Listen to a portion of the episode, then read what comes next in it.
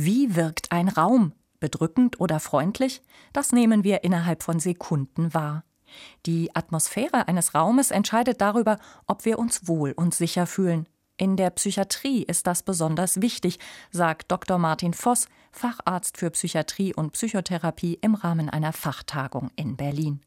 Atmosphäre könne sogar wie ein Therapeutikum wirken gibt auch in der Psychiatrie zwei Studien, die zeigen, dass Tageslicht, helle Räume die Aufenthaltsdauer bei depressiven Patienten signifikant verkürzen im Vergleich zu Patienten, die im selben Krankenhaus auf derselben Station in dunklen Zimmern untergebracht waren. Wer viel Tageslicht um sich hat, kommt also im Schnitt schneller wieder auf die Beine.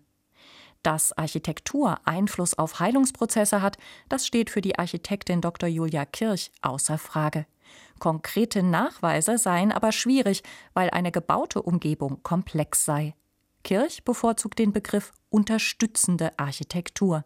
Sie betont, dass die Architektur selber nicht direkt heilt, aber dass sie hilft zu heilen. In der Psychiatrie könne Architektur unterstützen, indem sie soziale Interaktion fördert und Orientierung bietet.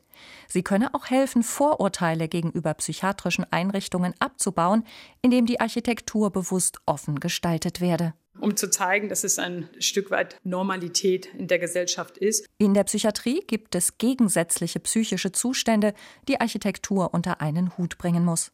Eine Patientin in einer manischen Phase zum Beispiel braucht einen Schutz vor Reizen, Entspannung und behutsame Interaktion.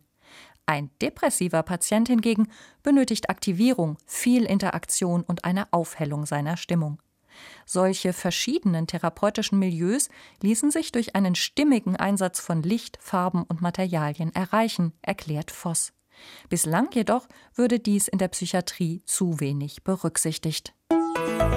RBB 24 Inforadio vom Rundfunk Berlin-Brandenburg.